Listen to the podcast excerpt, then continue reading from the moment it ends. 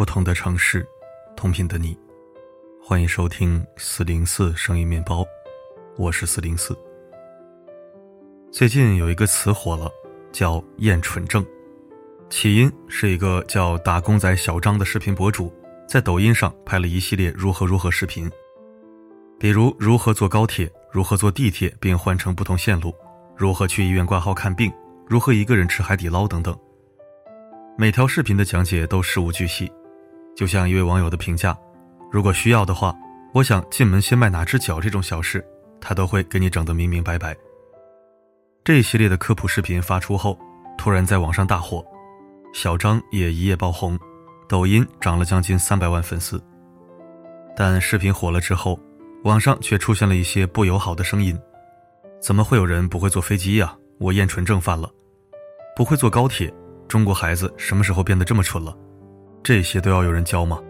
真的有人没有坐过高铁、没喝过咖啡、没乘过飞机吗？厌蠢症，简单来说就是看不得别人犯蠢。在犯这个症的人眼里，坐飞机、坐高铁和星巴克都是无人不知的基本常识。如果有人连这些基本操作都不会，就真的是蠢到让人无法容忍。本质上来说，这部分人是在为自己莫名其妙的优越感和极低的包容性自圆其说。他们显摆自己比别人聪明，殊不知自己才是真的愚蠢。很多人的优越感其实都是无知导致的自以为是。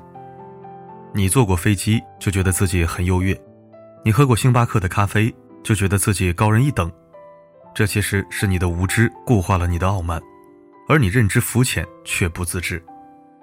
你并不知道，中国有十四亿人，但据官方统计，直到二零二零年。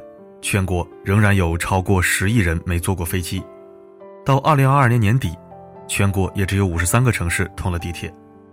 在星巴克的六千多家中国门店中，超过一千家都在上海。乡土中国里有这样一个观点：乡下孩子在教室里认字认不过教授们的孩子，和教授们的孩子在田野里捉蚂蚱捉不过乡下孩子，在意义上是相同的。按这种思路。城里人口中的“我厌蠢症犯了”，居然还有人不会坐地铁。用农民的话来说，就是“我厌蠢症犯了”，还有人不知道什么时候收麦子。人生就好比一个以自我为中心的圆，见识的越多，圆撑的越大，你所接触的未知就越多，就越发感叹自己的渺小。反之，那些知道的越少的人，往往越是容易自以为是。厌蠢症本不是病。却暴露了某些人傲慢的通病。剧作家布莱希特的《三角钱》歌剧中有这样一个细节：一个人问另一个人是抢银行难还是建一座银行难，答当然是抢银行。提问者说错了，抢银行其实很简单，持枪械进去威胁柜员拿到钞票扬长而去，但建一座银行，你需要建立货币制度，让人们知道货币能够用来买卖。你还需要建立借贷关系，让人们懂得什么是借和贷，接着还要建立风险社会，让人们信赖风险保障体系，从而选择把钱存入银行。另外，还要确立资金投资盈利的方式，让人知晓存钱进银行有利可图。这一大串复杂的专有名词告诉我们，看似简单的现代城市生活，实则背后都有一个非常繁复的规则。你习以为常的任何一个生活举动背后。都有一个或高或低的门槛。打工人小张正在做的，就相当于一个教大家建银行的工作，帮助那些从未接触过银行的人都能顺利跨过门槛。而事实证明，他的科普真的很有必要，视频的播放量就是证据。很多人在评论中表示，自己非常需要这样的科普。一般来说，关于知道，也就是认知，有四个境界。刚好可以对应 ISPE 知识管理指南中的四象限图。厌蠢症患者多处于第三象限的状态，不知道自己不知道。他们以为自己什么都知道，实则只是坐井观天，无知又自满。这是一个非常危险的状态，因为一个不小心，就有可能将自己置于险境而不自知。还记得去年夏天的彭州山洪吗？一个天气晴朗的周末。彭州龙门山镇龙草沟聚集了不少前来避暑的游客，他们携家带口在山沟里安营扎寨，野营野餐，玩得不亦乐乎，却刻意忽视了附近山洪多发、禁止下河的警示标语。直到空中下起零星小雨，附近村民大声驱赶：“山洪来了，赶紧走，赶紧走！”也极少有人在意，因为在大家的认知里，只有特大暴雨才会引发山洪，这点零星小雨是不可能带来山洪的。最后的结局大家也知道了，本次山洪造成七人死亡，八人受伤。《三体》中有一句话：“弱小和无知不是生命生存的障碍，傲慢才是。”深以为然。不知道大家是否看过这样一个新闻：湖南某房产企业董事长尤某。当地名人之前经常上电视，他在正当壮年之时突然离世了，而这场悲剧是完全可以避免的。据说尤某离世的当月，某天凌晨他身体不适，连夜赶往医院，检查报告单显示窦性心律、心肌缺血、异常心电图，医生建议他马上住院治疗，并告知不住院的话，随时都有猝死的风险。然而自诩身体素质过硬的他。却对医生的话不以为意，甚至有些恼火。他断然拒绝了医生的要求，也不顾医生再三警告，坚决不住院。无奈，医生只好让他在拒绝住院的意见书上签了字。第二天，他发了一条朋友圈，对医院和医生的做法十分不屑。医院还是不进好，一进就说要马上住院，奶奶的吓我，说不住院随时猝死，还要我签拒绝住院声明。我他喵的厦门大学毕业。老子钱还没花完，事儿还没做完，女儿还小，老婆还年轻，老天爷不收的。结果就在五天后，很多人在朋友圈发了关于他的噩耗，因为突发疾病，他不幸离世。黄金无足色，白璧有微瑕，这世上从来没有全知全能的人，把自己放得太高的人，往往跌得最惨，因为你满满的优越感里，实则藏着的是你满满的无知。知乎上有人问：“为什么我书读的越多，越看不起周围的人？”答主张家伟提到自己的真实心路历程：“我小学二年级就能读杨家将说唐这类评书，三年级的暑假在外婆家读《射雕英雄传》。我外婆自认的不大齐，只看过《射雕英雄传》电视剧。我外公一个家藏线装本《红楼梦》的老读书人，就跟我说：‘这孩子有出息，你看看你外婆。’”我那时候也觉得自己比外婆能耐多了，小小年纪就比外婆认识更多字，看更多书。年纪稍长，我发现我会的也就是读那几本书，也许会写写字，会点外语什么的。但我外婆会摊面饼、竖葡萄架、砌墙、做鸡笼子、编藤椅、做扇子、唱越剧、通煤炉、修理棕棚床，这些我什么都不会。然后我至今很羞愧。后来上大学的时候，张家伟也不太跟舍友一起活动，舍友打游戏，他看书，但他却从来没有因此滋生出一种读书人的傲慢感，因为舍友的游戏确实打得好。有个舍友精研《最终幻想》一到九代，能画出每一代的世界大地图。张家伟对此佩服得五体投地，因为他做不来。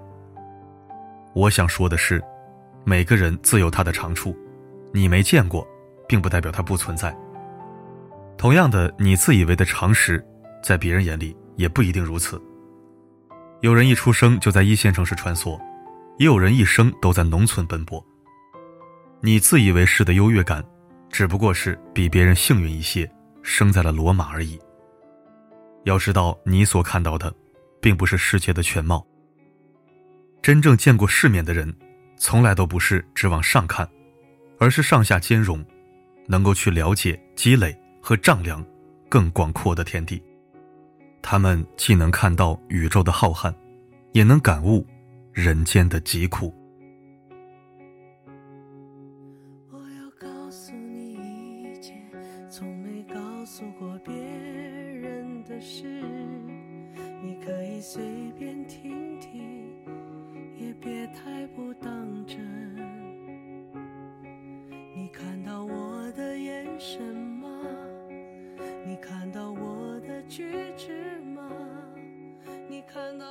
感谢收听。